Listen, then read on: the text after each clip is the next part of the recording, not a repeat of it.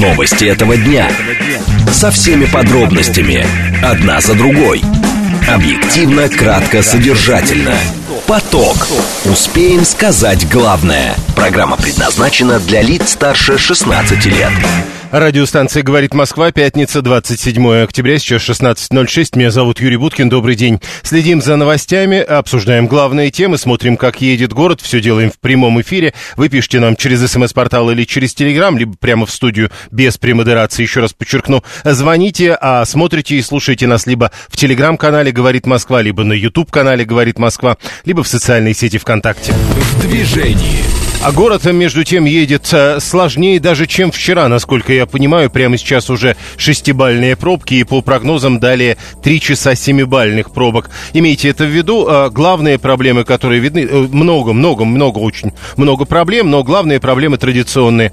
Перед Варшавкой внутренний МКАД, перед Ленинградкой внешний МКАД. Из необычного обращаю внимание на дорожные работы где-то перед Ярославкой. Внутренний МКАД там останавливается. Это примерно пятикилометровая пробка. Слушать. Думать. Знать. Говорит Москва. 94 и 8 FM. Эм. Поток. Новости этого дня. Две темы обсуждаем в ближайшие 20 минут. Во-первых, решение Центробанка столь серьезно повысить ключевую ставку с 13 до 15 процентов. Что дальше? Первая тема. Вторая тема – поручение Владимира Путина э, правительству разработать национальный проект по развитию космической сферы. Документ подготовят до 1 июля 2024 года. На данный момент понятно ли, о чем идет речь? Э, срочное сообщение как раз про Центробанк. Заявление Набиулиной. Крайне важно привести инфляцию в России к целевым 4% в 2024 году, говорит она. Она же, кстати, говорит, что обратную сторону, сторону купюры в тысячу рублей будут дорабатывать, и она же говорит, что Центробанк видит риски на ипотечном рынке. Все это цитата по линии агентства ТАСС. Смотрим, э, что в эти минуты пишет еще и РИА Новости. Американцы руководят боевыми действиями против сектора газа, утверждают в Политбюро Хамас. Э, теперь э, массовая льготная ипотека разгоняет цены, и уместно только как антикризисная мера. Это Центробанк и еще про Хамас. Хамас готов освободить, освободить гражданских заложников, но удары Израиля сделать это не позволяют. Поток. Успеем сказать главное. СМС-портал для ваших сообщений плюс семь девятьсот двадцать пять четыре восьмерки девяносто четыре восемь. Телеграмм говорит МСК Бот. Звонить можно по номеру семь три семь три девяносто четыре восемь. Код города четыреста девяносто пятый. Мы довольно много говорили в эфире о, предстоящем на тот момент заседании Центробанка и э, многие специалисты, и не только, кстати сказать, в нашем эфире, предполагали, что, э, скорее всего, если и будет, то небольшое повышение, а э, с высокой долей вероятности повышение повышения не будет вовсе. Э, так говорили специалисты. Центробанк сказал сегодня иначе и повысил ключевую ставку сразу с 13 до 15 процентов. Это максимум с начала мая прошлого года. Более того, из сегодняшних разъяснений становится понятно, что могут быть еще увеличения ключевой ставки до конца этого года. И вот э, уже довольно длительное время, ну, как минимум час, Эльвира Набиулина публично объясняет, почему это решение принято. А, вообще, э, объяснение такое. Инфляционное давление давление выше ожиданий.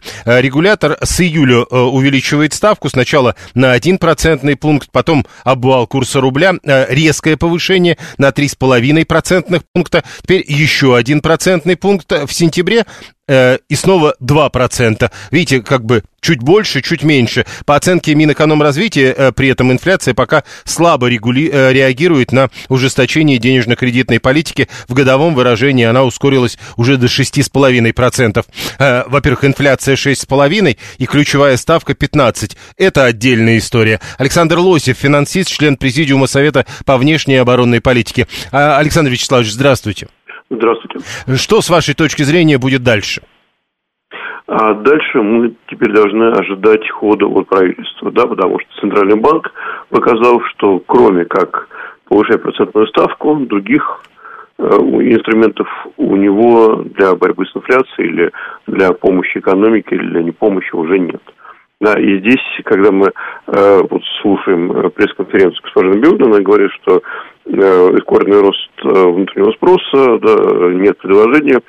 Вот вопрос, как расширить предложение, как наполнить наш рынок товарами, как э, сделать так, чтобы у нас э, повышалась квалификация э, как бы рабочей силы, как сделать так, чтобы у нас росла производительность. Опять же, это вопрос не к Центральному банку. Это да, но подождите, э, подождите, но э, насколько я помню, многие специалисты как раз к Центральному банку этот вопрос э, так или иначе адресовали, говорили, что повышение ключевой ставки как раз вот для предложения Э, почти губительно.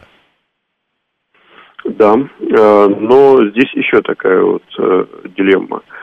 А за счет чего брать средства для инвестиций? Где у нас источник инвестиций? И на самом деле, если мы посмотрим статистику банковского кредитования, только 3% банковских кредитов идет на долгосрочные инвестиции. Все остальное это на поддержание текущей деятельности. Да, текущую деятельность поддерживать будет сложно. Но вот Главное сейчас – это отток капитала. Надо сделать все, чтобы капитал оставался в нашей стране. Вот что, допустим, э, было сделано указом президента недавним о продаже валютной выручки. Э, ну, да, но часть. это уже сделано. А теперь нужно, чтобы правительство делало дальше, потому что Центральный банк, ну, как бы он поставил э, экономику в очень сложную ситуацию. Как вот пишут э, американские коллеги, ну, допустим, тот же самый э, издание «Atlantic», «Atlantic», э, что э, всегда центральные банки, обуздывая инфляцию, поднимают ставки, провоцируют рецессию. Да, и если для них кумиром, для всех центральных банков, без исключения, является Пол Уолкер, который э, победил американскую инфляцию при президенте Рейгане, то Америка получила два года рецессии. И выбраться она из рецессии смогла только с помощью стимулирующих мер, которые сейчас называются рейгономика. Да, и вот э, здесь э, дилемма, что теперь нужно, чтобы правительство приняло решения какие-то э, по стимулированию инвестиций. А дальше э, посмотрим. Э, ну, от Центрального банка можно уже больше ничего не ждать. Если мы хотим что-то от Центрального банка, это нужно, чтобы законодатели его обязали участвовать в росте экономики, как это сделал Конгресс Соединенных Штатов. Скажите, э, э, я не то чтобы требую, чтобы вы подсказали правительству, что в этих условиях делать, но все-таки для того, чтобы лучше понять аудитории, э, пример хотя бы, чего можно ждать от правительства, чтобы это работало?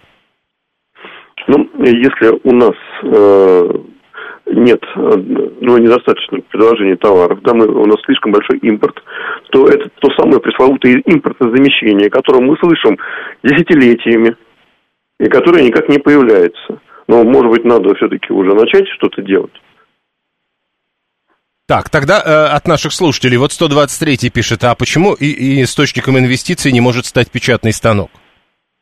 Потому что печатный станок, э, он может э, помогать в определенном э, диапазоне, там, конкретно коротком, да, ну вот не больше трех лет, а дальше уже вот все эти дисбалансы, которые возникнут из-за печатного станка, они экономику разрушат. И мы это наблюдаем вот по ковидному печатному станку и той глобальной инфляции, которая сейчас возникла в Соединенных Штатах, где, в принципе, производство не добавляется. Здесь надо просто смотреть, насколько эффективна экономика, насколько эффективны издержки. И э, если мы говорим о том, э, что Центральный банк сейчас переносит э, всю нагрузку на потребительскую экономику, да, будет очень сложно. Но при этом Центральный банк критикует правительство так мягко за то, что там мягкая политика и что есть защищенные статьи, которые идут на э, финансирование ВПК, то еще один э, вот, ну, способ э, эту проблему решить, быстро победить. Нацистский киевский режим, быстро победить. Да, и перенаправлять средства уже на какие-то другие статьи расходов. Так, а, дальше, 816 а при вот этом повышении опять будет увеличиваться ставка по вкладам населения? Да, э, банкам деваться будет некуда, потому что они будут сейчас конкурировать э, друг с другом. Э, еще один вопрос, Виталий 618. Но нам же говорили про инвесторов из-за границы. Э, да, э, из той части за границы, которая сейчас не недружественна, типа Саудовская Аравия, Кувейт, Эмираты, Катар, Китай. Но а, получается, что все, что с нами происходит, это потому что они не приходят? Ну, смотрите, инвестиции из-за границы бывают двух типов только. Прямые и портфельные. Прямые – это когда инвесторы создают здесь какие-то предприятия. Да, есть у арабов хоть какие-то технологии Никаких у них нет. Они сами все это покупают. Они не смогут здесь создать автопроизводство, они не смогут здесь создать биомедицину, э, они не смогут здесь создать электронику, они ничего не могут. А кто сможет? Э, смогут те страны, у которых есть э, научная база, да, в том числе наша страна может сама у себя создать. Да, если мы снова вернемся э, к той практике, которая была э, в лучшей практике Советского Союза, когда будет формироваться вот эта великая триада, фундаментальная наука, прикладная наука, подготовка кадров, да, когда наши исследования будут уже реализовываться в виде какой-то продукции высоких технологий. Да, но это может заработать ведь не завтра и даже не послезавтра. Ну, а сколько мы без этого жили? Угу. Значит, придется подождать еще до после послезавтра, но эти технологии должны быть наши. Это вот тот самый суверенитет технологический, потому что китайцы, да, они сейчас заменят отчасти э, западных э, вот, прямых инвесторов, будут собирать крупнобочно свои машины у нас и, по сути, забирать себе добавленную стоимость. Ничего нового у нас не появится своего, пока мы сами не будем заниматься э, развитием нашей науки и техники. Но э, даже китайцы э, при всех их успехах делали это несколько десятилетий. Вы предлагаете подождать несколько десятилетий? Э, знаете, вот когда закончилась война и когда полетел первый спутник?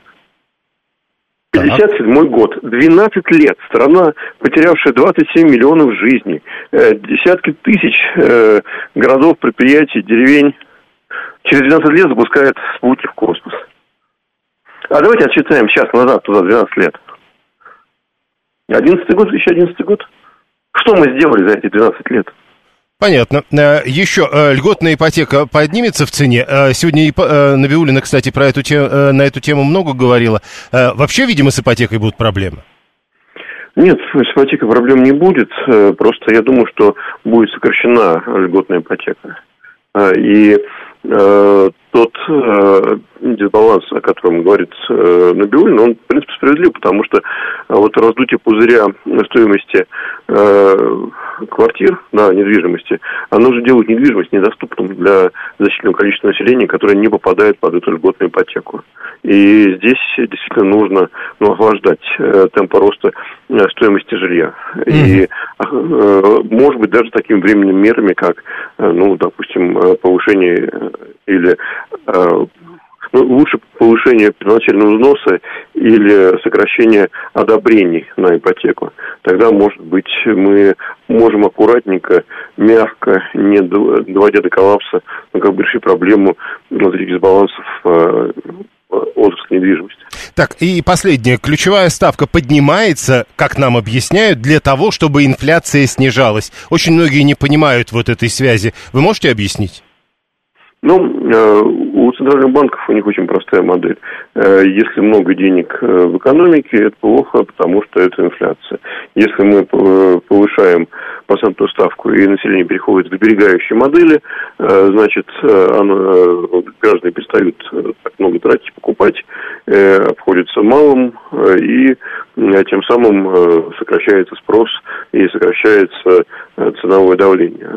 Сейчас, ну, как бы это теория работала, но сейчас, кажется, уже давно это не работает, осталось только в учебниках.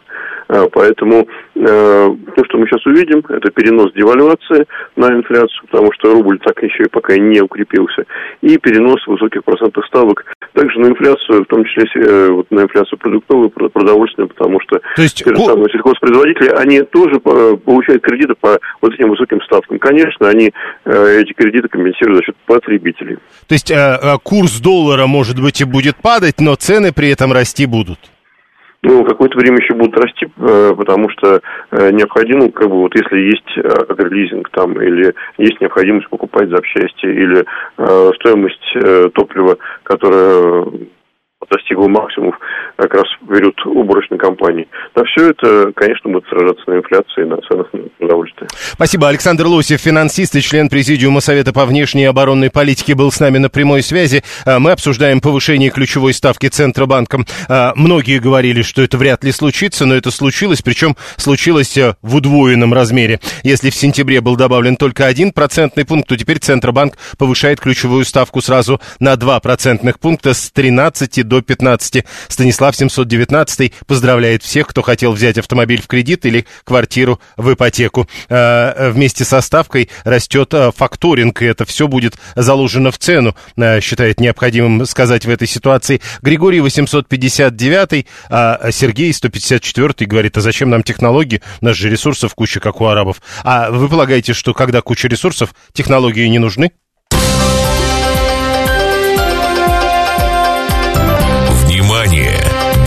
Говорит Москва. 94 и 8 FM.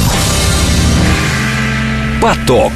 Успеем сказать главное. Владимир Путин поручил Кабинету министров разработать национальный проект по развитию космической сферы. Документ должны э, представить уже к 1 июля 2024 года. Президент также распорядился в кратчайшие сроки кратно увеличить состав российской орбитальной группировки. Во время совещания по развитию этой сферы глава государства потребовал наладить серийный выпуск космических аппаратов, перейти к конвейерной сборке, радикально снизить стоимость доставки оборудования на орбиту, а э, продление участия России в проекте МКС он назвал временным. Э, необходимо, говорит, развивать э, проект своей станции. Э, услуги Роскосмоса для компаний должны быть платными, а полученные средства надо направлять на развитие спутниковых группировок. Это из того, что звучало всегда вчера, когда Владимир Путин приехал в Королев. Он там, среди прочего, встречался и с молодыми учеными. Это было вчера вечером. Александр Андрей Ионин к нам присоединяется. Он член-корреспондент Российской Академии космонавтики, кандидат технических технических наук и главный аналитик в Ассоциации цифровой транспорт и логистика. Андрей Геннадьевич, здравствуйте. Да, здравствуйте. Смотрите, а, вот тут поручений на самом деле очень много. Насколько это дорогостоящий проект, на ваш взгляд? Ну, я, э, нацпроект, э, пока я слышал, как это говорить, только название слышал, да, вот, но я бы хотел сказать следующее. Нацпроект предполагает первое, да, он предполагает, что то, что делается, прямо привязано а, к национальным задачам, приоритетам. И мы знаем, что за последние два года эти наши задачи существенно изменились, вот, э, на мой взгляд, в правильную сторону. И поэтому вот здесь, на мой взгляд, главное, что должно быть. То есть меня интересует и должны всех интересовать не технологии, и тем более не какие-то ракеты и спутники, а как они решают национальные задачи. Тогда вот этот проект – или там проекты достойны звания национального. Нет, погодите, но э, вы говорите, э, это настолько важно, что не важно, сколько это стоит? Абсолютно. А если Абсолютно. денег не хватит? Деньги, деньги всего лишь ресурс. На самом деле, национальные задачи, деньги можно найти. Я не считаю, опять-таки, э, если это задачи важные национальные, то деньги есть у бизнеса, есть у наших международных партнеров – я считаю, что не случайно вчера президент сказал, что э, эти задачи мы должны решать вместе, в кооперации с нашими партнерами. Эти партнеры нам, в принципе, сейчас понятны. За два года мы их проверили не только на словах, но и в деле. Мы понимаем, что это БРИКС э, с учетом расширения этого формата с 1 января. Это дружественные страны. Они доказали за эти полтора года, что они наши партнеры. Вот. Поэтому я думаю, что эти задачи, тем более понимая, что космонавтика – если касается дальнего космоса, то это задача вообще всего человечества, там, освоение Луны, Марса, и решать ее чисто в российском формате, это вообще контрпродуктивно. Вот. А если мы говорим о каких-то космических сервисах, околоземных, то опять-таки э, эти космические системы, они все глобальные вот, глобальное применение, не стоит их замыкать э, на, только на российскую территорию. Не, а, Поэтому, вы поймите, это надо делать с партнерами. Андрей Геннадьевич, то есть у нас параллельно идет история с Международной космической станцией, которая все время где-нибудь что-нибудь пробивает, а с другой стороны, мы говорим о том, что мы хотим перейти к серийному выпуску космических аппаратов. Вот небольшая ли пропасть между этими двумя вещами? Нет, э, опять-таки, э, аппарат – это всего лишь инструмент, космический аппарат, так же, как и ракеты – Важно не, не эти инструменты, а какие задачи мы с помощью них хотим решить. Потому что если есть задача, где-то нужна отвертка, где-то нужен молоток. Так и здесь. Мы не надо ставить телегу впереди лошади. Надо идти от национальных задач и национальных приоритетов. И тогда и тогда найдутся деньги в бюджете. Не, подождите, а то есть мы... мы едем на велосипеде, и у нас что-то с велосипедом не так. Мы говорим, хорошо, тогда мы сделаем Мерседес. Нет, я не очень понимаю здесь вопрос. Э, да, технологически нет ничего в этих сложно уже технологиях, да, мы их освоим, но опять-таки важно, ну, сделаем мы купим Мерседес, но если мы не построили дорогу для этого Мерседеса, то зачем нам Мерседес? Вот, поэтому, опять-таки, не надо ставить телегу впереди лошади. Нет, Мне просто, еще, понимаете... просто поймите, Андрей Геннадьевич, ну, в свое время зато у нас корабли бороздят, ну, вот вы помните, да, вот эту историю? Да. А, а, она реально... Я вам отвечу Давайте. на этот вопрос. И я вам отвечу на этот вопрос. Потому что у нас э, корабли бороздили, наш народ гордился своей страной. И это возвращалось э, в бюджет страны столицы. То есть космонавтика не, ее нельзя рассматривать как средство зарабатывания денег. Если мы рассматриваем ее как средство зарабатывания денег, мы сразу проиграли. Угу. Мы должны ставить национальные задачи. Задача нашей страны не заработать денег. А... Задача нашей страны, чтобы у нас были партнеры надежные, чтобы мы освоили Сибирь, чтобы мы освоили Арктику, чтобы наша экономика была конкурентоспособной. Вот задачи. Ну и, конечно, обороноспособность. Вот задачи для нашей российской космонавтики. Хорошо, тогда еще а одно. зарабатывать Я деньги. понял. А, э, хотя Путин все-таки говорит о платных услугах Роскосмоса, это тоже важно. А я вам обычно... Вот это мне тоже, знаете, понравилось. Смотрите, ну тогда надо сделать следующее. Платные услуги, правильно мы об этом тоже говорили, потому что если государственные органы получают какие-то услуги бесплатно, то рынка просто нет. Это раз. А во-вторых, то, что бесплатно, оно и не ценится. Но если мы делаем этот шаг и госорганы будут платить за космические услуги, за снимки ДЗЗ, за космическую связь, в том числе, да, и Министерство обороны, если оно пользуется гражданскими системами. Но тогда надо решить такой вопрос. Либо Роскосмос не должен оказывать такие услуги, либо Роскосмос надо решить функции регулятора угу. этого рынка. А сейчас получится, ну как, ну что это за рынок, где э, ну, э, назначает компания, цены, которая да. оказывает услуги, является регулятором этого рынка. Э, Понятно, Хорошо. кто победит. А, Андрей Геннадьевич, еще одна вещь. Вот тут сказано, надо разработать национальный проект по развитию космической сферы и предоставить документ до 1 июля 2024 года. Это реализуемая история? Конечно, реализуемо. Но это не слишком мало времени. Реализуемо. В принципе, в принципе, я не вижу здесь ничего сложного, потому что понятно, что надо делать. Игроки все понятны, говорю, и партнеры понятны, и проекты понятны. Все понятно, вот, э, но э, просто еще раз, надо выделять главное, то, что может вытащить это все. Вот, например, вопрос поднимался на встрече с президентом, надо поднять зарплаты. Молодым особенно специалистам. Я согласен, уровень зарплат должен быть высоким ну, я бы сказал, достойным. Это правда. Но ставить именно это главным фактором успеха, на мой взгляд, ошибка. Все показывает, в том числе история Илона Маска, да, показывает, что главное – это не уровень зарплат.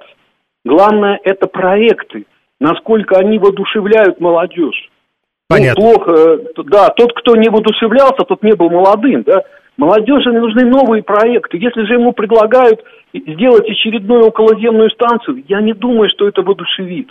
А вот проект освоить Луну, освоить Марс, вот это воодушевляет. И ну, тогда люди отдельно просто говорили того, про... участвовать журавля и синицу, помните, да? Хорошо, э, э, посмотрим, что будет 1 июля 2024 года. Андрей Ионин был с нами, член-корреспондент Российской Академии Космонавтики и кандидат технических наук. Ваше сообщение, документ, чат ЖПТ, как пишет Григорий 859, хоть завтра напишет, код 717, второй космодром надо строить, космодромов много не бывает. Виталий 618, пять лет назад наши эксперты называли Маска мошенником и новым Остапом Бендером, теперь у нас становится ориентиром. А Игорь 580 интересно, если мы не будем денег зарабатывать, есть-то мы что будем? Прямо сейчас новости, потом реклама, потом продолжим. Новости этого дня. Со всеми подробностями. Одна за другой. Объективно, кратко, содержательно. Поток. Успеем сказать главное. Продолжаем эфир. Пятница, 27 октября, сейчас 16.36. Меня э, зовут Юрий Буткин. А, мы следим за новостями, обсуждаем главные темы и смотрим, как едет город. А, вы э, смотрите нас либо в Телеграме, либо на YouTube-канале, либо ВКонтакте. Вы пишете нам через СМС-портал или через Телеграм, ну а звонить можно по-прежнему по телефону. А, Все в прямом эфире. Начнем с пробок. В движении.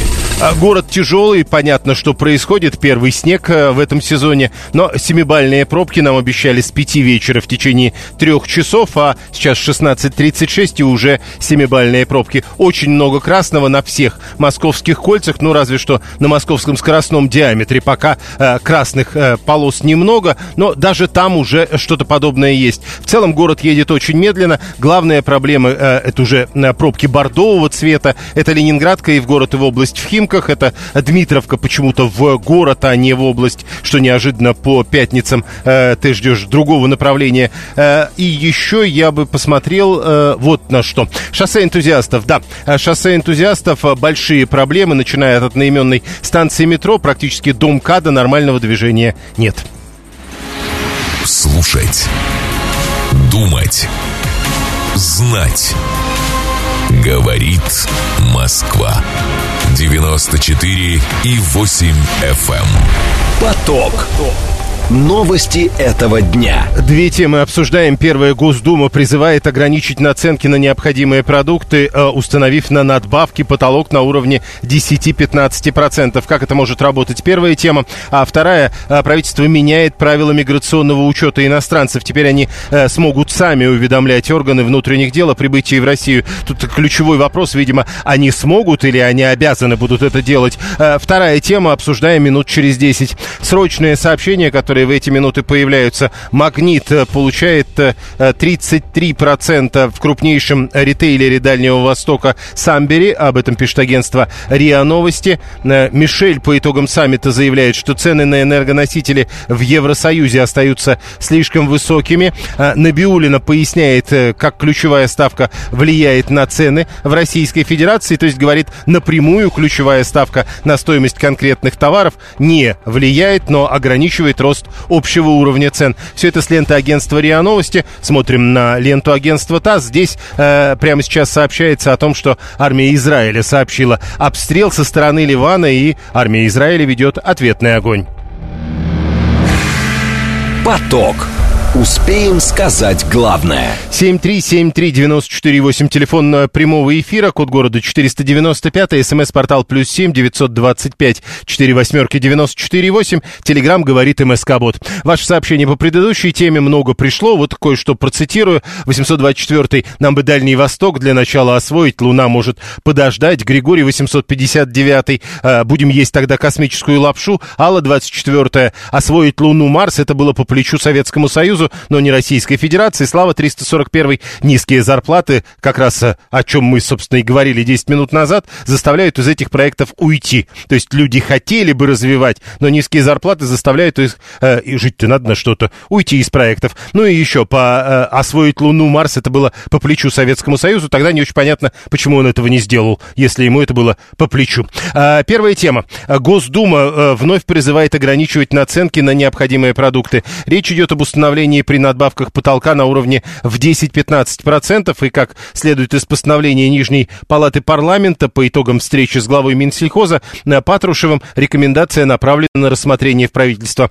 Аналогичные рекомендации, надо сказать, депутаты направляли в правительство и в декабре прошлого года, но тогда эти меры решили не вводить. Тогда отмечали, что в регулировании торговых наценок необходимости нет. Ситуация со стоимостью продовольствия тогда считалась стабильной. Ну, во всяком случае, так говорили. Теперь э, вроде уже о стабильности на продовольственном рынке в том числе говорить трудно, и есть вот этот призыв который, по сути, получается, Дума после 22 года повторяет снова. Александр Разуваев, экономист и член наблюдательного совета в гильдии финансовых аналитиков и риск-менеджеров. Александр Юрьевич, здравствуйте.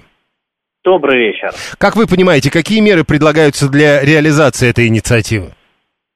Ну, контроль за ценами не самая лучшая мера. А, Это предложил Лужков осенью 98 года, когда после дефолта девальвации а, цены сильно подскочили. В теории это должно вести к дефициту, Ну, дефицит вряд ли, конечно, будет. Но любое нарушение рыночного механизма – это не самая лучшая история. Поэтому я смотрю достаточно пессимистично. Надеюсь, что это не будет принято. Хорошо, а если будет принято, какие последствия могут возникнуть в результате ограничения наценок? Ну, вообще, самый жесткий вариант был в СССР, когда был тотальный дефицит. А здесь, видимо, сбои в логистике либо, либо а, вырастут цены на те товары, а, которые не попадут под регулирование. То есть торговые сети свою маржу по-любому возьмут. Угу. А, вы уже свое отношение высказали, но если говорить об экспертном сообществе, на ваш взгляд, скорее э, люди говорят о необходимости ограничивать наценки или о том, что этого делать не нужно? Ну, рыночники, у нас большинство рыночников, скажут, что не надо. А социалистов, потому что коммунистов не осталось, скажут, что, конечно, надо регулировать. Вопрос в идеологии. Угу. А есть примеры того, как это использовалось, ну, к примеру, в других странах или, к примеру, в нашей истории? Нет, ну, в нашей истории это было в период а, войн, там, сто лет назад, во время гражданской войны.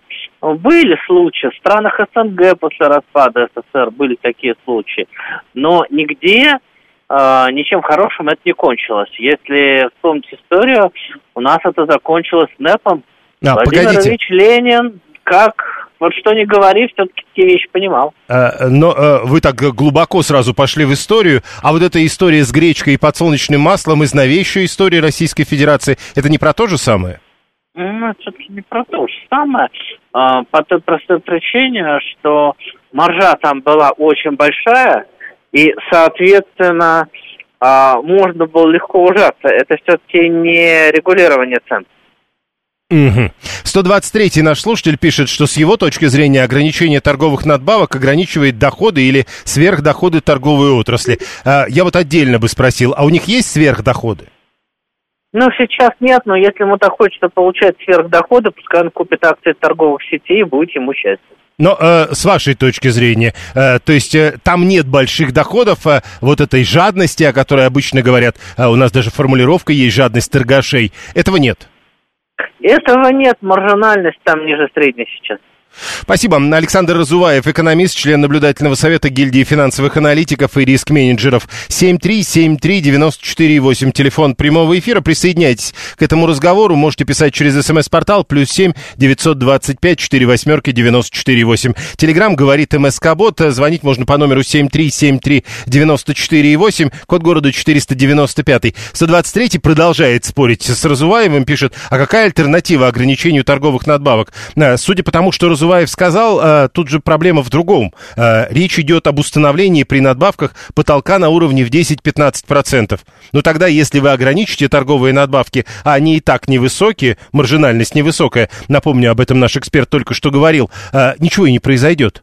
Это не очень эффективно. 7373948, телефон прямого эфира. 668 говорит-то тем, кто, мол, э, говорит о высокой маржинальности продавцов. Вы сами магазин откроете и сразу получите убытки. Ну, просто для того, чтобы убедиться в том, что вы не правы. 7373948. Прошу вас, здравствуйте.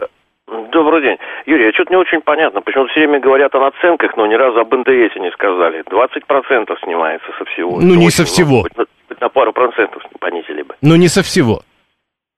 Ну, я не знаю, я в чеке вижу, что на все практически. Ну, э, значит, плохо смотрите, потому что там и 10%. Нет, я смотрю хорошо, просто что я вы. покупаю, значит, И- не то, что Еще раз. НДС. Еще раз, э, Там- если там вы покупаете, продукты покупаю. Если вы покупаете продукты, вы должны видеть 10%. 7373948, телефон прямого эфира. А, можно вот так. Это тоже один из вариантов э, э, ограничения в росте цен. Можно э, на пару процентов снизить налог на добавленную стоимость. Об этом, собственно, наш слушатель говорил. а я э, зацепился за то, что он говорит э, 20 везде. Нет, э, действительно, это не так. НДС э, на э, самые важные продукты где-то нулевой, а где-то 10%. Кстати сказать, может быть, вы потому и не видите нулевой НДС, потому что его, соответственно, в чеке не указывают.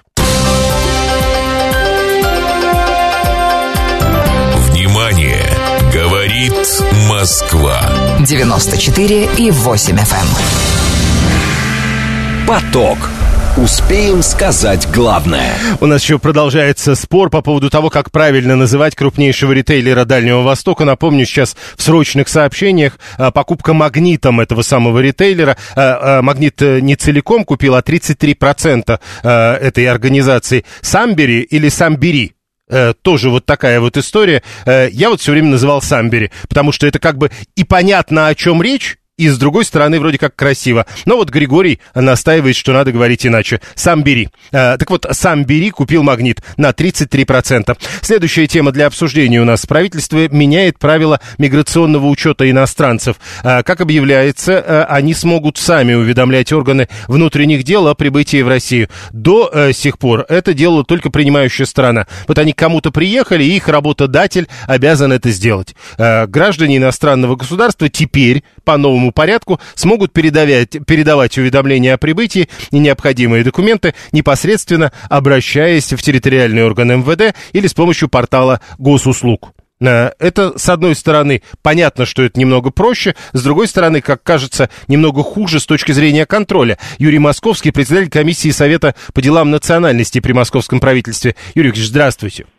Здравствуйте, тезка, рад вас слышать очередной. Взаимно. А, так а, вот этот новый порядок, а, насколько он серьезно действительно меняется? И главный вопрос, они могут уведомлять органы или обязаны это делать?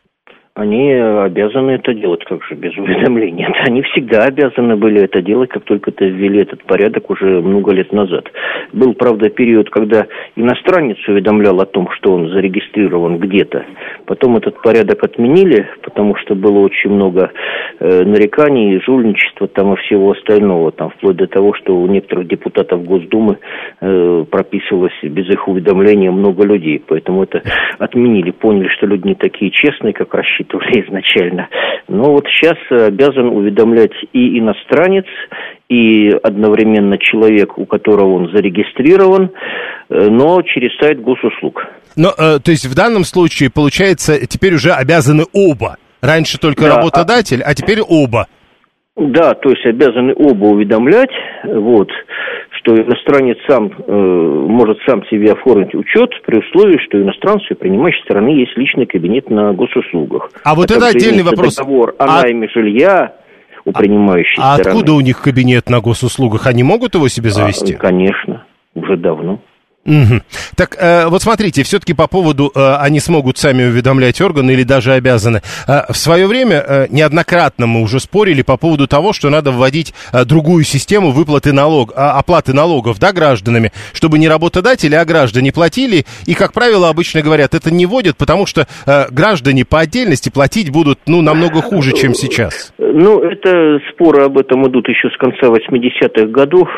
И именно вот по этой причине, что вы сказали, решили, что проще делать через бухгалтерию и гражданами. Иначе потом граждане обнаружат, что они вообще пенсию не получают. Кстати, у нас, по-моему, миллионов двадцать э, трудоспособных э, граждан, они вот оказываются перед угрозой получения только самой маленькой социальной пенсии, потому что где-то работают, но нигде не зарегистрированы. Ну вот, э, то есть, получается, граждане Российской Федерации не очень хорошо могут платить налоги, а регистрироваться иностранцы могут хорошо.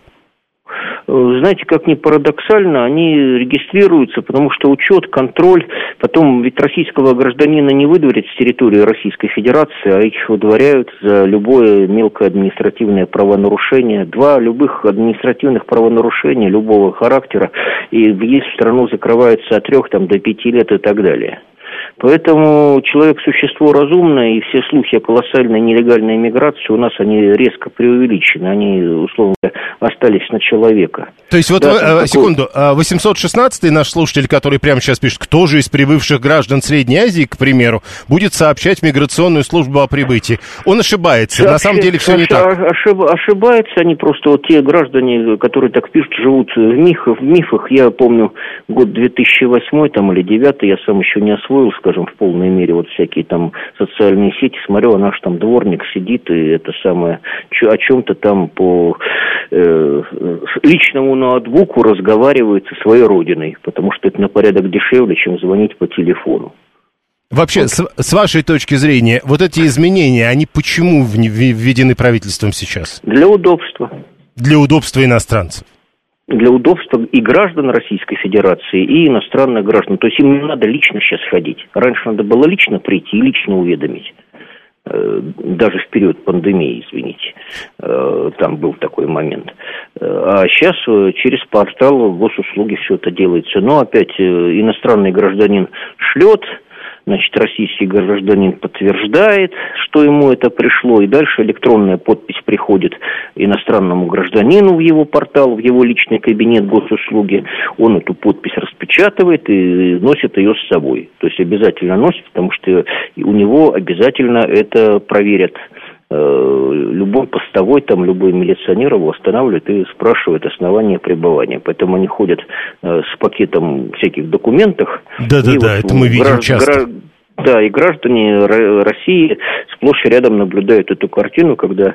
Где-нибудь сказать, в метро наши, это часто бывает, да. Да, полицейские останавливают иностранного гражданина, и у него документы проверяют. Он показывает пачку каких-то документов, и не дай бог, он какой-то из них забыл, упустил там, не туда положил все выдворение с территории Российской Федерации. Ну, или там... Подождите, да, даже если забыл, даже если она есть и потом можно донести, все равно выдворение?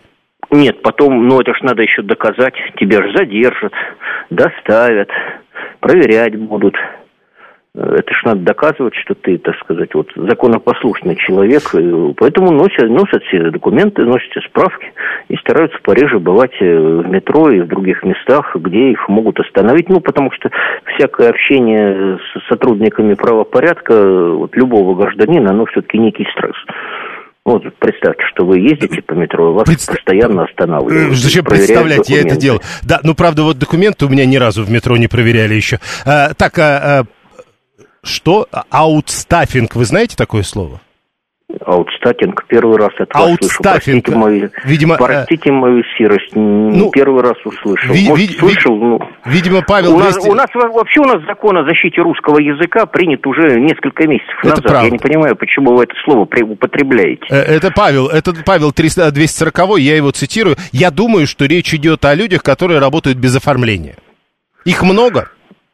Э, людей без оформления у нас, э, работа, э, у нас работодатель обязан заключить с иностранным гражданином договор. И патентник обязан этот трудовой договор предоставить, иначе у него патента просто не будет. Но по патенту у нас работает, условно говоря, там три четверти иностранных граждан, ну, это Таджикистан, Узбекистан, Украина, Молдавия, они работают по патентам. Азербайджан, по-моему, не упомянул. А вот без патентов имеют право работать граждане у нас Киргизии, Армении, э, Белоруссии, Казахстана. Вот, вот эта категория, да, она может, что называется, э, жульничать и не, не предоставить договор. Плюс к этому у нас же есть э, иностранные граждане, которые входят в категорию самозанятых это тоже разрешено. То есть он сам себя занял, у него трудового договора нет. Но при этом он должен э, всем э, вот соответствующие уведомления и так далее да, иметь с собой в метро. Да, последний вопрос. Вы сказали, да. что э, люди, которые вот э, пишут, кто же будет сообщать миграционную службу, они живут старыми какими-то стереотипами. Ну, э... у нас много стереотипов, очень много стереотипов, потому что у нас на территории Российской Федерации понимание было, целью работы находится, ну, чуть более двух миллионов иностранных граждан.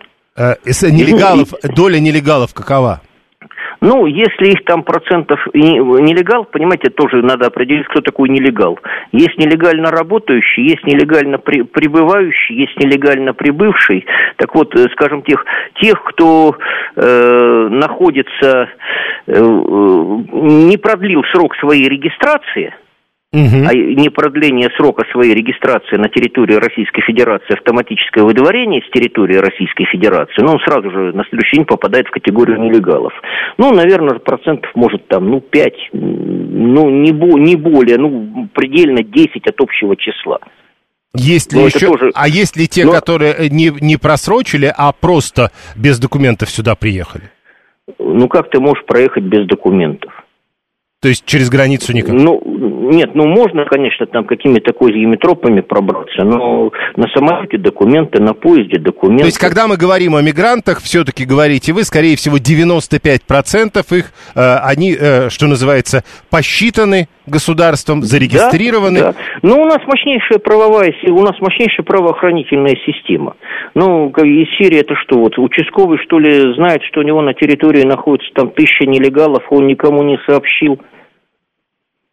Понятно. Ну, может, там человек пять скрывается, он их не заметил, там, ну, 10 от силы на участке. И то это уже запредельная сумма. Пять процентов, спасибо. По... Э, это важная цифра. Юрий Московский, председатель комиссии Совета по делам национальности при московском правительстве. 7373948. Виталий 618 пишет про метро. Это правда. У меня э, работник из Таджикистана ремонт делал, постоянно на автобусе приезжал. Я его спрашивал, что на метро не ездит. Он говорит, да, на автобусах долго, много пересадок, но в автобусах полиции нет. Слушаем вас, здравствуйте.